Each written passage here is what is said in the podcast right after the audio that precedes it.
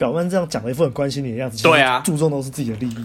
那那老师可能还说，也因为我有读卡内基，所以我特别会。对啊，我有读过卡内基，所以你看我多么我的人缘多么的好，但是他展现出来的感觉就是很虚伪。嘿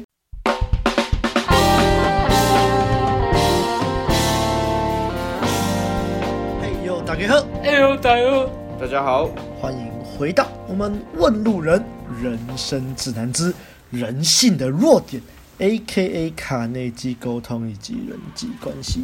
今天要讲的是第二部的第一节，也就是我们的原则四啊。上次录这个人性的弱点已经是很久以前了啊。我们后来就是在录一些什么二二零回顾二零二一啊，还有还有什么忘了哦，还有洋葱的那个啊。这我们大概大概快一个月没录了吧，有点久。一没有一年没录了。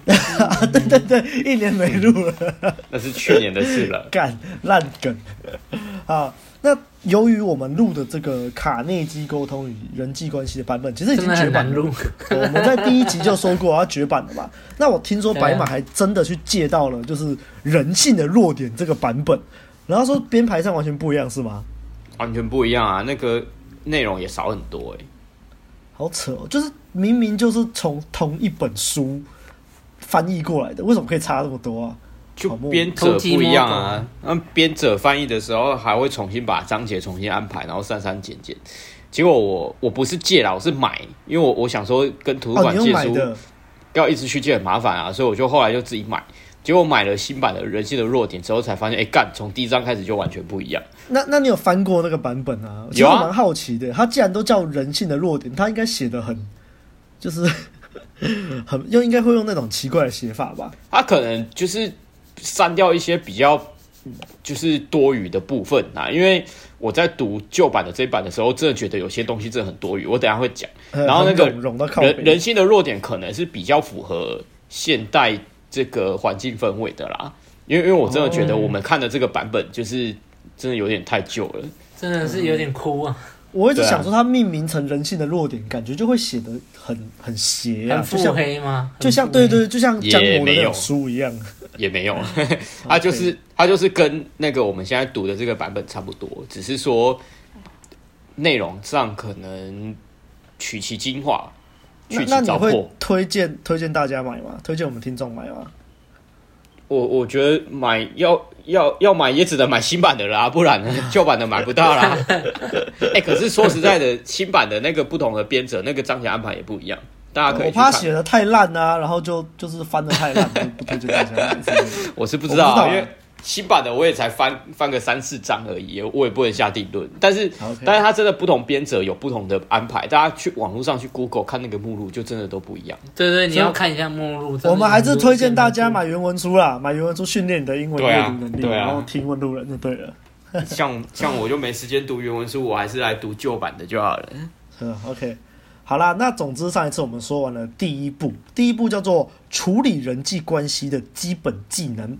那这是第二部的内容，叫做六种使别人喜欢你的方法啊、这个原则四嘛，它的标题就叫做照着做，你必广受欢迎。所以我们这次就一样，会由我先浓缩这条内容，然后我们再接着做出反馈。那开始之前，不要忘了按赞、订阅、分享给你身边所有的朋友，追踪我们的 IG 以及订阅我们的电子报，还有最重要的，欢迎透过 First Story 抖内给我们。OK，那就开始喽。好了，总之这个第四章这一章的开头很有趣哦。作者说：“哎、你为什么要读这本书去学交友嘞？为什么不跟最有人缘的人学交友技术呢？哎、那最有人缘的人是谁啊？他作者就说啊，说不定你明天就在街上看到他，当你走到跟他距离十公尺近左右的时候，他可能就会对你摇摇头、摇摇屁股。如果你停下来拍拍他，他还对你表示亲热。而这些亲近的举动，绝对没有任何不良的意图，他绝对不会跟你兜售房地产啊，或者想跟你结婚之类的。”啊，就是在说小狗啦。哎、我觉得开头这个举例很传神啊，代表很多人亲近你，可能都是带有企图的，而这正是阻碍交友的一大步吼。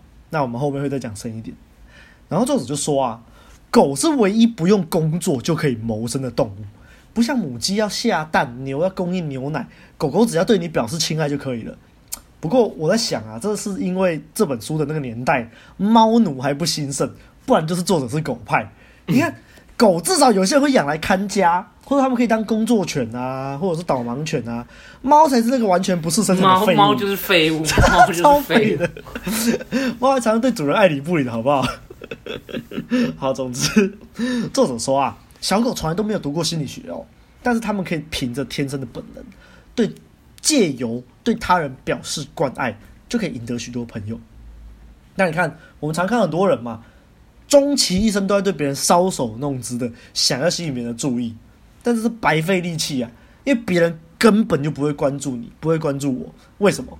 因为所有的人最关注的都是自己。无论你是早上、中午还是晚上吃完晚餐后都一样啦。作者就说，纽约的一个电话公司曾经做一个调查哦，说人在讲电话的时候最常使用什么字？哎，可想而知嘛，那个字就是我，我，我，我。五百通电话里面用了三千九百次那么多，就像我们在看一张我们跟别人的团体照，我们会最先看谁？啊，没错嘛，你当然是先看你自己啊。嗯，所以如果我们只是想要。引起别人注意，我们就不可能交到所谓真实的、诚恳的朋友，因为因为真正的朋友不是用这种方法结交来的啦。然后作者就举了阿福阿德勒的话，哎，你没有听错，就是那个阿德勒。我没想会在这本书上面看到他，哎，果然是万佛朝宗、万法归一啊，好熟悉的人啊。好，总之他引用阿德勒的一句话说：“凡是不关心别人的人，必会在有生之年。”遭到大困难，并且伤害到其他人，也就是这种人啊，导致了人类的种种错事啊。接着他又举了一位小说编辑的说法，他说这个编辑啊，说他每天都要看一大堆人家投稿的小说故事，可是啊，他只要看一小段，他就会知道这个写这个小故事的作者是不是会关心别人，因为不关心别人的作者，人们也不会关心他的故事。大概就是说。不关心人的作者写出来的小说也都很烂，可以理解啦。毕竟小说就是在写人跟人之间的故事嘛。如果你不不关心别人，你写出来的这个故事张力一定很莫名其妙啊。接着，作者举了一个魔术大师，叫做霍华萨斯顿的例子。诶，这个魔术大师我还特别去查了一下，他真的是魔术大师诶。就大家常常听到那个魔术师三原则啊，这的这个魔术三原则原本叫做什么？萨斯顿三原则。就是以他命名的，所以这是魔术大师。好，反正他说这个魔术大师啊，他没有受过良好的学校教育，很小就离家出走，到处流浪，甚至连他识字都是在流浪的过程中看外面的广告招牌，慢慢学会识字的。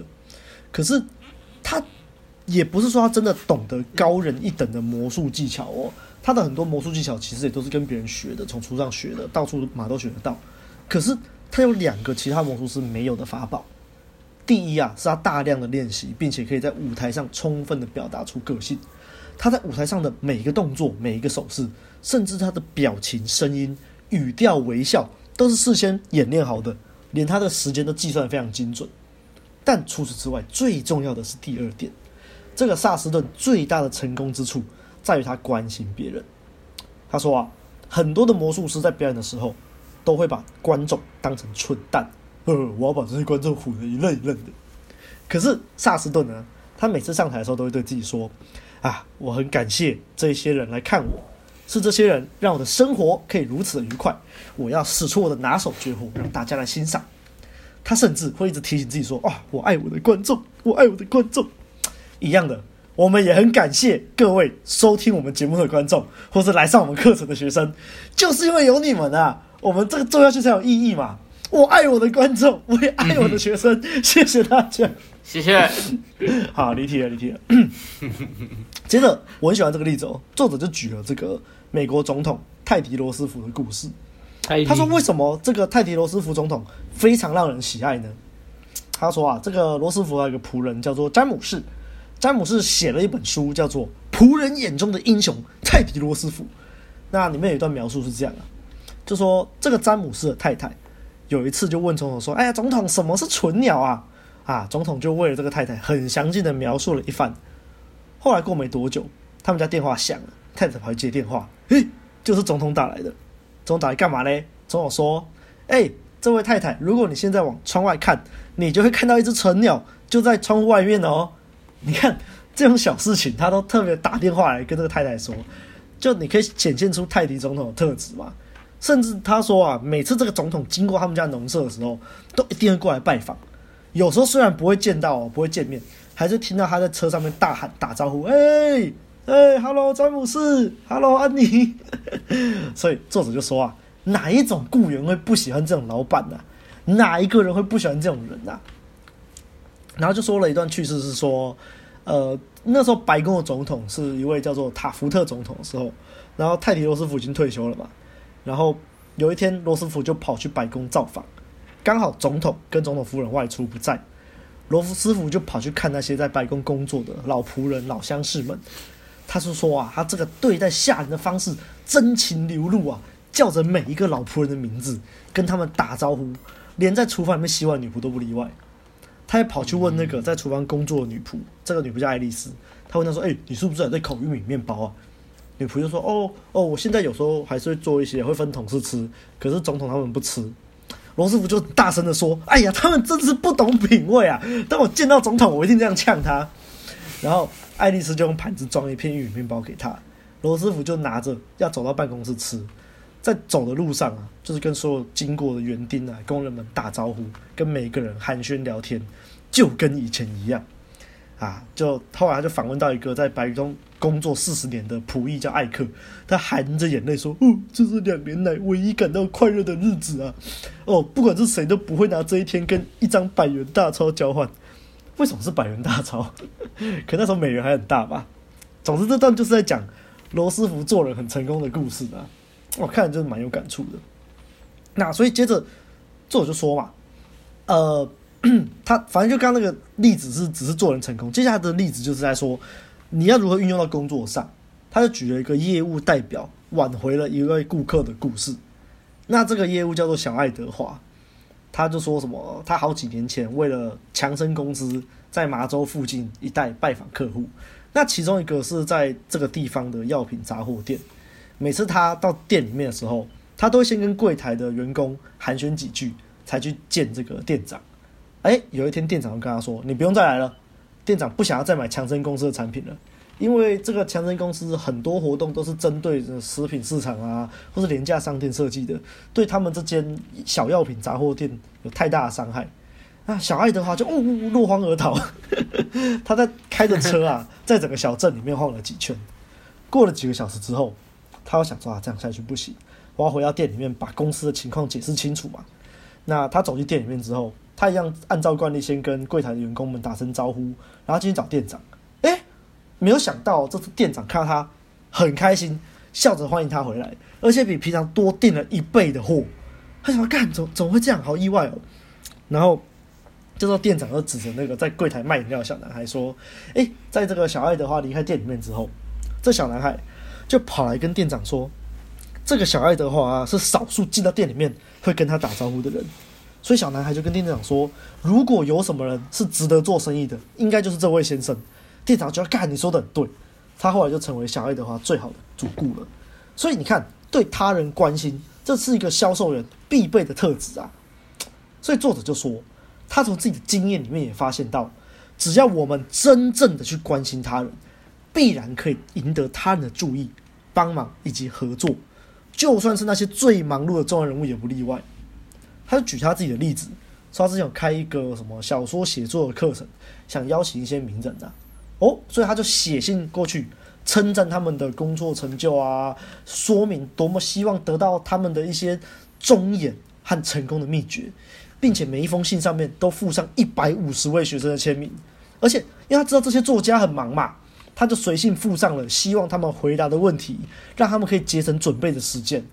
啊，这些作家都很高兴他这样安排，就都有答应来课堂上帮他讲话、帮他上课。你看，是总之作者就是用这种方法邀请非常非常多有名的大忙人。他叫作者就强调，他说我们每一个人啊，都跟在工厂里面的工人啊、办公室的职员，甚至是头戴皇冠的统治者一样，我们都喜欢得到别人的赞美。就连德国的一位凯撒王，在第一次世界大战结束的时候。他普遍被世人厌恶，自己国内的国民都起来反抗他。诶，这时候有一位小男孩写了一封简单又真挚的信赞美他。这小男孩说啊，我不管别人怎么想，威廉凯撒永远是我心目中的君王。哦，凯撒就很感动啊，他邀请这个小男孩跟他妈妈来见他。哎，最后跟这位男孩的妈妈结了婚。哦，干我读到这里想，哇操，这傻小，我都怀疑这个信应该是妈妈叫小朋友写的。所以小男孩就变成了王子啊，好赞哎！是他的计谋吧？嗯，总之啊，作者就说，我们想要结交朋友，就要先为别人做点事，不是随便什么事哦，而是那些需要花时间、花精力去体贴奉献。才能做到的事情。例如，在英国之前有一位温莎公爵，这个温莎公爵他还是威尔斯亲王的时候，他的计划要到南美洲旅行嘛，我猜应该是殖民地之类的，毕竟以前英国有很多殖民地嘛。那他在过去之前，他就花了好几个月的时间去学习西班牙文，他才可以在当地公开演讲。那可想而知嘛，这些南美洲的人民就特别的敬爱他。我想应该是没有比较，没有伤害啦，可能之前很多人去，然后就是。很嚣张之类的。那作者也说啊，他这么多年来，他都会想要去知道朋友的生日，并且在朋友生日的时候寄一封信或者是电报过去给予祝贺。干，我觉得即使是到现在哦，甚至很多人很多人生日都已经不是秘密了嘛，打在 LINE 上面或 FB 上。可是就算是现在这样子，如果你在生日的时候可以收到一封信或者是一张卡片，哎，那真的是很让人感动哎。我这就真的有收过人家就是写信、写卡片寄给我，那真的是超感动的。尤其在这种很方便的年代了，我觉得，对啊。啊，然后作者就说啊，我们如果想要结交朋友，我们就是要显得很有热忱、有精神，用愉快悦耳的声音说 “hello”，就我们对别人表示真正的关注，不只会让你结交朋友哦，而且会为公司争取到主顾。啊，总之他后面就举了一个北美国家银行的例子啊，但我这边略过不讲。那后面还有两个很赞的故事，一个是邮票故事，一个是燃料故事，但我都不讲，这边到时候交给阿安跟白妈讲。啊，反正总之作者在讲完燃料故事之后，他就说，这其实不是什么真理哦，就是反正就是燃料故事的某件事情啊，大家就知道了。那他就说，早在 B.C. 一百年前，就有一位罗马诗人叫做塞洛斯。塞洛斯说过啊。当别人关心我们的时候，我们也关心他们。作者就说啊，关心的表现就跟其他人际关系的原则一样，必须出于真诚，而不仅是我们付出关心的应该要这样，接受关心的人你也应该要这样子。这是一条双向道，两边都会受益。哎，我就这边画重点，重点啊，各位要出于真诚啊，各位。我当初就是因为看不懂这点。所以我对于这一条也是很火大，哎，那我就说了嘛，我当初看这本书的时候是这个高中二年级，正处于愤世嫉俗的时候，每一条我几乎都看不顺眼。啊，最后的最后，作者举了一个他学生的故事，大概就是说，这个学生在十岁那一年，感恩节的时候在医院度过，他躲在棉被里面哭，因为他他爸爸妈妈都不能来医院陪他，然后有一位护士就听到了，就过来关心他，跟他一起吃饭。他到现在都还是这么很感恩的。他说，他人生到现在度过了非常非常多感恩节，但只有那一年让他永生难忘。不知道，我是觉得就是因为这个学生可能才十岁吧。如果这个学生如果是二十岁，长得精壮一点，感觉故事会不太一样。哎、欸，我在看的时候我也是这样想、欸。哎，护士快把它吃掉。哎哎哎，好了。反反正作者举了这么多例子，卖了这么多关子，这条原则是到底是什么嘞？作者说啊，如果你要别人喜欢你，或是改善你的人际关系，如果你想要帮助自己也帮助别人，请记住这个原则。原则是真诚的关心他人。OK，那就大致介绍先到这里，我先把时间交给阿汉，然后晚点我再回来讲我的反思时间，那就给阿汉喽。哎，按接棒啊！这个第四条，真诚的关心别人。首先，我要先呛作者，他真的很喜欢重复他很爱的句子。他只要是很爱的句子，一定会讲两遍。但我就会不禁的怀疑说，是不是在冲字数呢？这个出版社不会骂吗？编辑不会骂吗？重复阿德勒的话，又对啊，又讲一次。其实对啊，他一定要讲两次，我真的觉得很烦。他至少不是讲三次啊，因为很重要，所以我要讲三次。不要不要，真的不要。好，那其实真诚的关心，其实在我看来就是给予价值啊。那你说，哎、欸，这样有给给到什么东西吗？有啊，那其实就是情绪价值嘛。你只要是有真诚的关心，那对方一定就可以感受到自己的价值、自我价值感，然后还有归属感。嗯、哦，你看万法归一嘛，你看我们戴尔兄也是有引用到阿德勒的话，对不对？而且、嗯、万法就归一嘛，说不定。他自己也很喜欢，他也是阿德勒的狂粉，也说不定。对，那里面就是我先讲到里面有一个，就是我非常感同身受的例子，就是作者在他都他都会把朋友的生日记住嘛，然后等到当天的时候，然后给他发一个，哎，寄个信啊，发个电报，给他们一个小祝福，那对方就会开心的不得了。那我也是有，就是类似这样的习惯啊，就是只要是身边我觉得很好的朋友，其实他们的生日我都有记得。那只要日子一到，有时候会会忘记啦，但只要有想起来，我就会马上的就是跟他们讲个什么生日快乐，就很简单一句话。但是真的，我只要每次给他们就是一个生日祝福，那他们就会非常的开心，而且是异常的开心。开心到就是说啊，谢谢你，没想到你还会记得。然后甚至许多人呐、啊，其实就是妹子啦，因为我记得妹子的生日比较多，这是人性吗？我懂。那甚至许多许多人也是因为这样，所以对我就是加深了那个好感度，然后进而有一些升温的机会、约会的机会。那其实我的出发点也不是为了这些东西啦，其实我出发点就只是觉得说，哎，既然就是有记得嘛，然后当天有想到，那就一句祝福，然后顺便联络一下感情嘛，因为毕竟也是我很好的朋友，问重视的人，对。那其实出发点就很简单，就是这样。然后你看，大家就会觉得说，哎，自己有被关注的那种感觉就很好。其实你自己。换位思考一下，如果你自己生日的时候，然后有朋友记得，然后有就是怎么讲，送礼物给你，或是一句小小的祝福，其实你都会很开心，你就会觉得说啊，那个价值感有有从身体里面涌出来的感觉。对。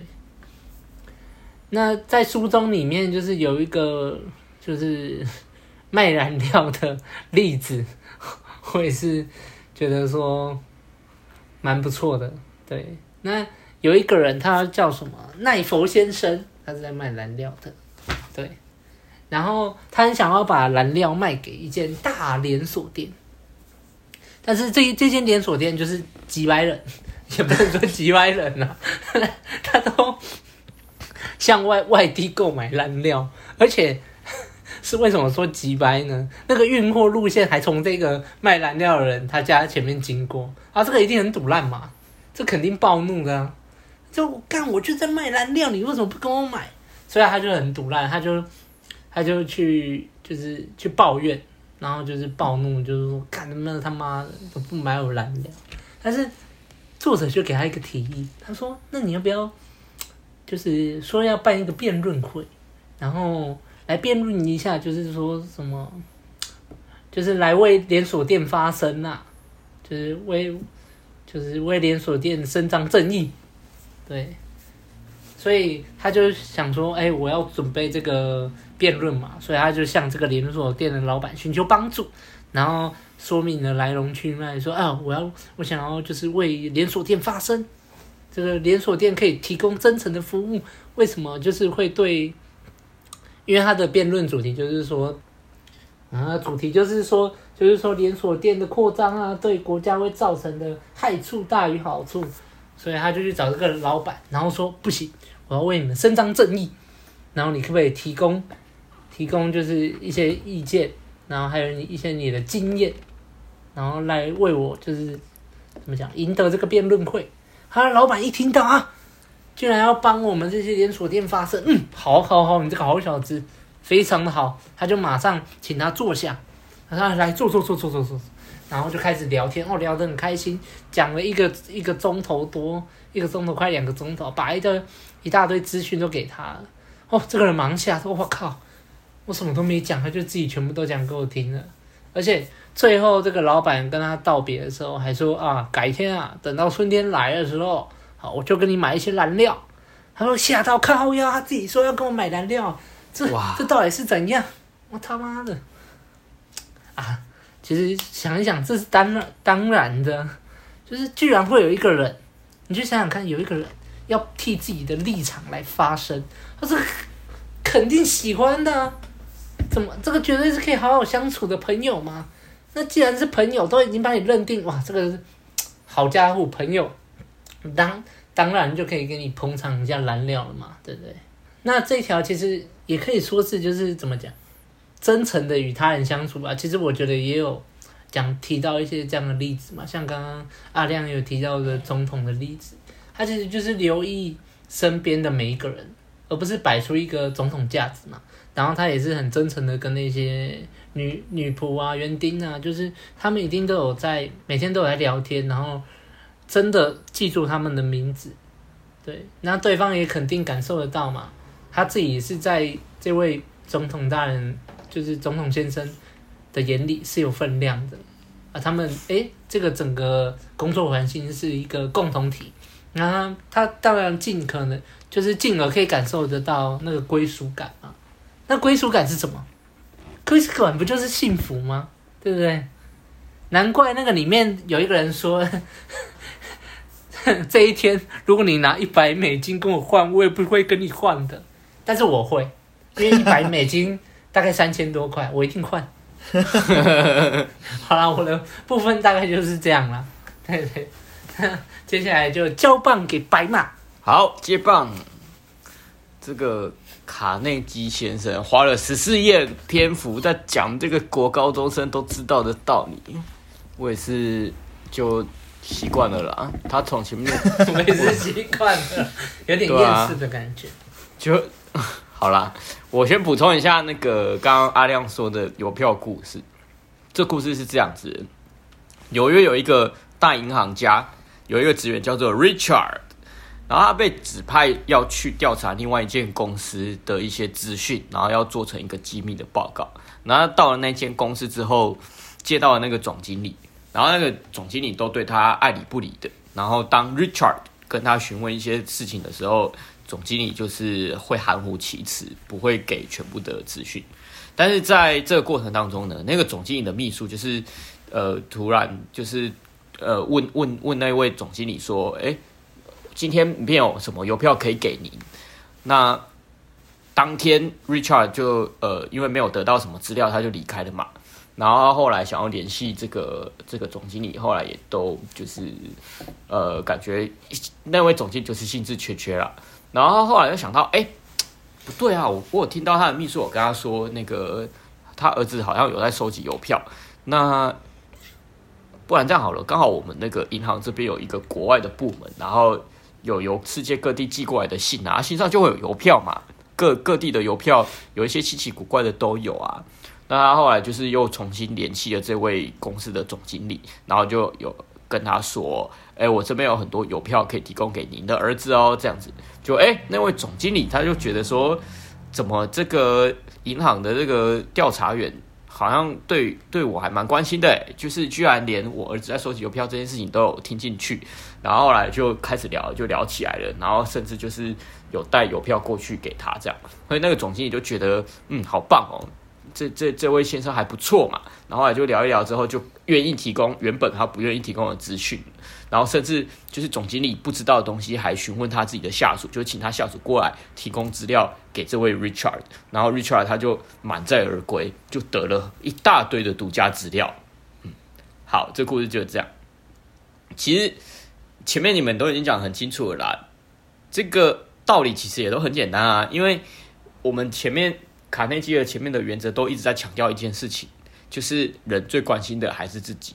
所以，当你特别关心某一个人，让那个人感受到特别的关心的时候，他当然心情会很好。然后心情很好的时候，就会觉得，哎，你这个人不错，因为你有特别关注到我的事情，所以他就会对你特别的好，因为并不是每个人都会对我这样，所以今天我遇到了一个特别关心我的人，我当然就会觉得，哎，你不错嘛，你还蛮特别的啊，所以心理上就会对他特别的好，所以那个 Cyrus 讲说，你如果要关心那个什么关心别人的人，别人必也来关心你。这就是很简单的道理嘛。好，然后卡耐基用了十四页来再说这句很简单的道理。我觉得这个就是这本书应该是给青少年看的啦。我我我从之前就一直这样觉得。好，但是接下来我想要讲的是反思的部分了。我不知道会不会跟阿亮你想讲的重复到，但是我在看的时候就一直一直觉得，如果我今天是一个高中生，我来看这本书的话，我觉得反而会让自己的人际关系变差，因为嗯。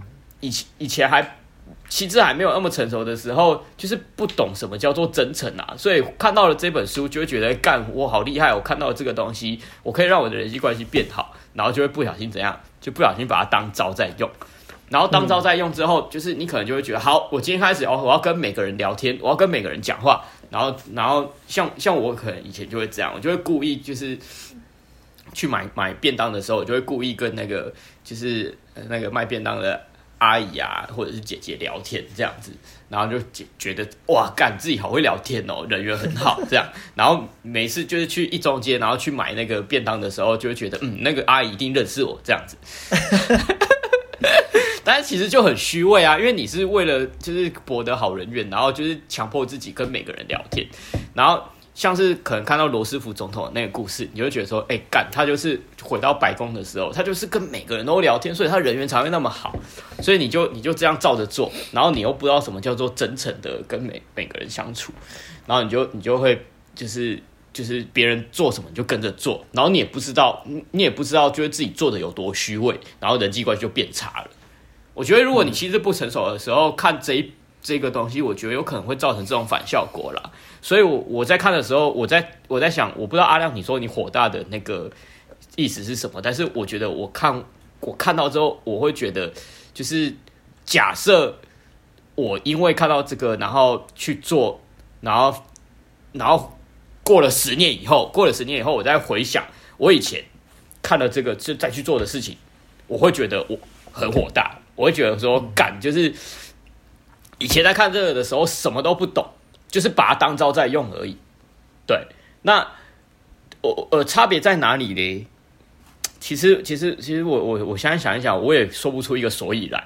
就是我我知道我看了这一条之后，我知道我要去关心别人啊。可是那个那个虚伪跟真诚的差别到底在哪里呢？那这让我想到一个，就是我们。学教育的都有讲到，老师有一个外号不好听，叫做“狐狸博士”。那我们呃做老师的人，他们就是会懂一些心理技巧去引导学生嘛。那不真诚的老师，他就会把学生当成就是 我们常讲的呃机器，或者是没有把人当没有把学生当人看。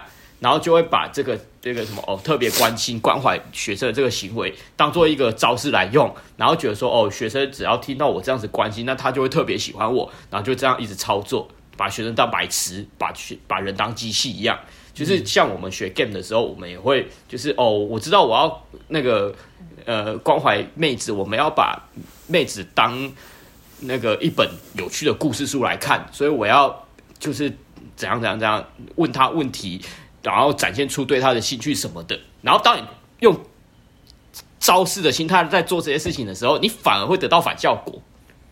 那老师之所以称作狐狸博士，就是因为他有很多的知识，有很多这种心理学的知识，但是像狐狸一样狡猾，那就会变得很不真诚啊，就是会给人一种很讨厌的感觉。所以我不知道，可能等要要请阿亮你补充，就是那个真诚到底是要怎么？去做，因为像我现在，呃，我我不会像十年前可能看这个东西展现出来的那个那个态度是那个样子，因为我会觉得说，我干嘛要为了增加我的人缘，增强我的人际关系，然后特别去做这些我不想做的事情，就是我明明不想跟他聊天呐、啊，我还要硬要跟他过去聊天，就是现在的我，我不会为了要就是做这些事情，就是那个标题叫什么？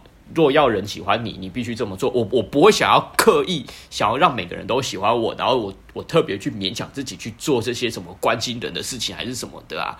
啊，我就是没有很想要关心这个人啊，我干嘛要为了这件事情去做关心？我的心态，我的心态会比较是这样。那等到我真的想要关心这个人的时候，我才会去关心。然后，当然，你做出来的那个效果，也许就不会像我刚刚讲的那个。这么的虚伪啦，我想，我想我的真诚可能是来自于这边，不会为了关心而关心。那我不知道，就是阿亮你的反思跟补充会是怎么样？嗯，好，那我先回扣一下，我刚刚听你讲的，其实我就觉得就是这个。我们之前讲说要把妹子当人看那集，其实也是大概是讲类似的东西啦。对啊，为什么老师是狐狸博士啊？就我们求学路上或多或少都遇过那种急歪老师，他妈的表面这样讲了一副很关心你的样子，对啊，注重都是自己的利益。那那老师可能还说，也因为我有读卡内基，所以我特别会。对啊，我相信一定很多人都会这样，就是就是我我有读过卡内基，所以你看我多么我的人缘多么的好，但是他展现出来的感觉就是很虚伪。对啊，那个老师都很恶心，好不好？你有有够讨人厌的，对啊，那边鸡巴，然后我都会为了你念佛，操你妈去死啊！好好好好，回来。总之，我觉得这条就是灰色地带很大啦。这就说了嘛，我接触这本书的时候，是我愤世嫉俗的高二时期。那时候我看这条，我只想说：杀小干，别人都不关心我了，你还要我去关心别人？好啊，就算我真的去关心别人好了，那也不是因为我真的想关心他们啊，是因为我希望他们关心我，所以我要先去关心别人啊。我想说，妈，这条什么乐色，我超级看不起这条的。那 好了，现在想想，作者早就说了，重点你是要去真诚的关心他人，可是。你要必须要出于真诚啊，那那个时候我就做不到嘛，我就没办法真诚关心别人嘛。嗯，我相信刚白马也讲了嘛，很多观众在听的时候可能也有这种感觉。不过我觉得了，简单来说，简单来说，你要怎么去真诚关心别人？其实这就是我们常说的给予价值还是索取价值的概念嘛。你的出发点不一样啊。啊，干那就真的万法归一，讲来讲去就是那些东西，因为索取他的关心不应该是我们的目的。而是我们本来就应该要去散发我们的爱，本来就应该去真诚的给予世界我们的关系。因为如果你只是虚应了事啦，你只在索取价值，那个其实都感觉得出来啦，对方感受得到啦。这条我觉得是说起来很简单，但是做起来超级难的一条，对对对，超级难。就像作者最开头说的嘛，我们都只会关心自己而已啦，所以这样慢慢练习啦。但真的啦。有真诚关心别人是有差的，这就是强连接跟弱连接啊。那我觉得这还是需要一点刻意练习呀。那当你能够做到的时候，你才可以像白马说，你可以有选择嘛。你今天爽，你就你就去关心别人；你今天不爽，你就不你就自己状态不好，你就不要硬要去关心别人。但我觉得你你在培养出这个技能之前，你还是要刻意练习呀。那很简单嘛，你你说你不知道要怎么去关心别人，杀小。你可以先从点头打招呼开始啊，你就点点头嘛，说个嗨啊，你今天过得好吗之类的，就是或者是什么跟买饮料店店员道谢啊，寒暄一下啊，然后你去常常去的便当店啊，啊谢谢啊，谢谢阿姨啊，怎样，今天生意好不好啊？就只是很简单的道谢寒暄一下，也一点也不虚伪啊，你就只是顺道问，然后你也是真的关心一下，也花不到你两三分钟，可能十秒内就结束对话，其实不难呐，我觉得你一开始就是。练习看看，练习看看，就像我们一开始在教搭讪，学生也是跟他说，就是一开始就先练眼神接触嘛，然后过去说个嗨也好，直开一下，被拒绝也没关系，其实不难啊。那而且给人的观感真的有差，开始不难，但是你要呃，就是真的做到真诚，并且长时间的去建立这些连接，我觉得是很不容易的。但是就就练习看看啦。好，大概就这样，不知道这样有没有解答到。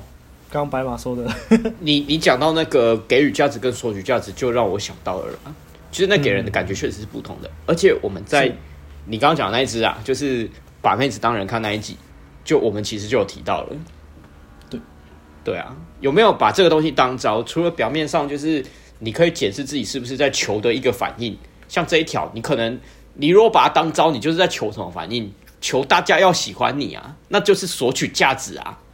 最根本的差别就在这，你刚刚讲到重点，写书的问题啊，他他一开始就没说什么哦，你要受人欢迎，你必须要学会这个。可是如果你是为了受人欢迎才学会这个，你对啊，所以我才说，如果是那种心智不成熟的青少年，可能看了反而就是，如果你不懂我刚刚讲的，我们刚刚谈的那些东西，你反而人际关系会变变更差。而且不，而且你刚刚讲那个什么，给人那种虚伪的感觉，不是只有老师啊，来看这本书的各行各业的人都有，有有一些他们可能就是呃呃，甚至。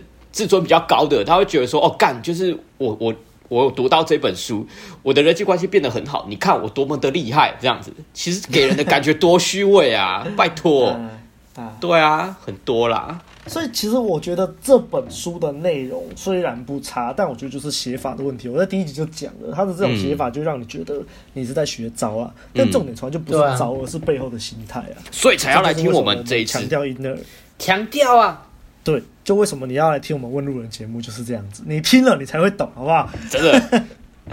好啦，那如果你喜欢我们节目的话，不要忘了到 Apple Podcast 留下五星的好评，也可以留言给我们，我们都会看。那你也不要忘了按赞、订阅、分享给你身边所有的朋友，还有最重要的，欢迎透过 First Story 抖内给我们陪我们熬夜录音。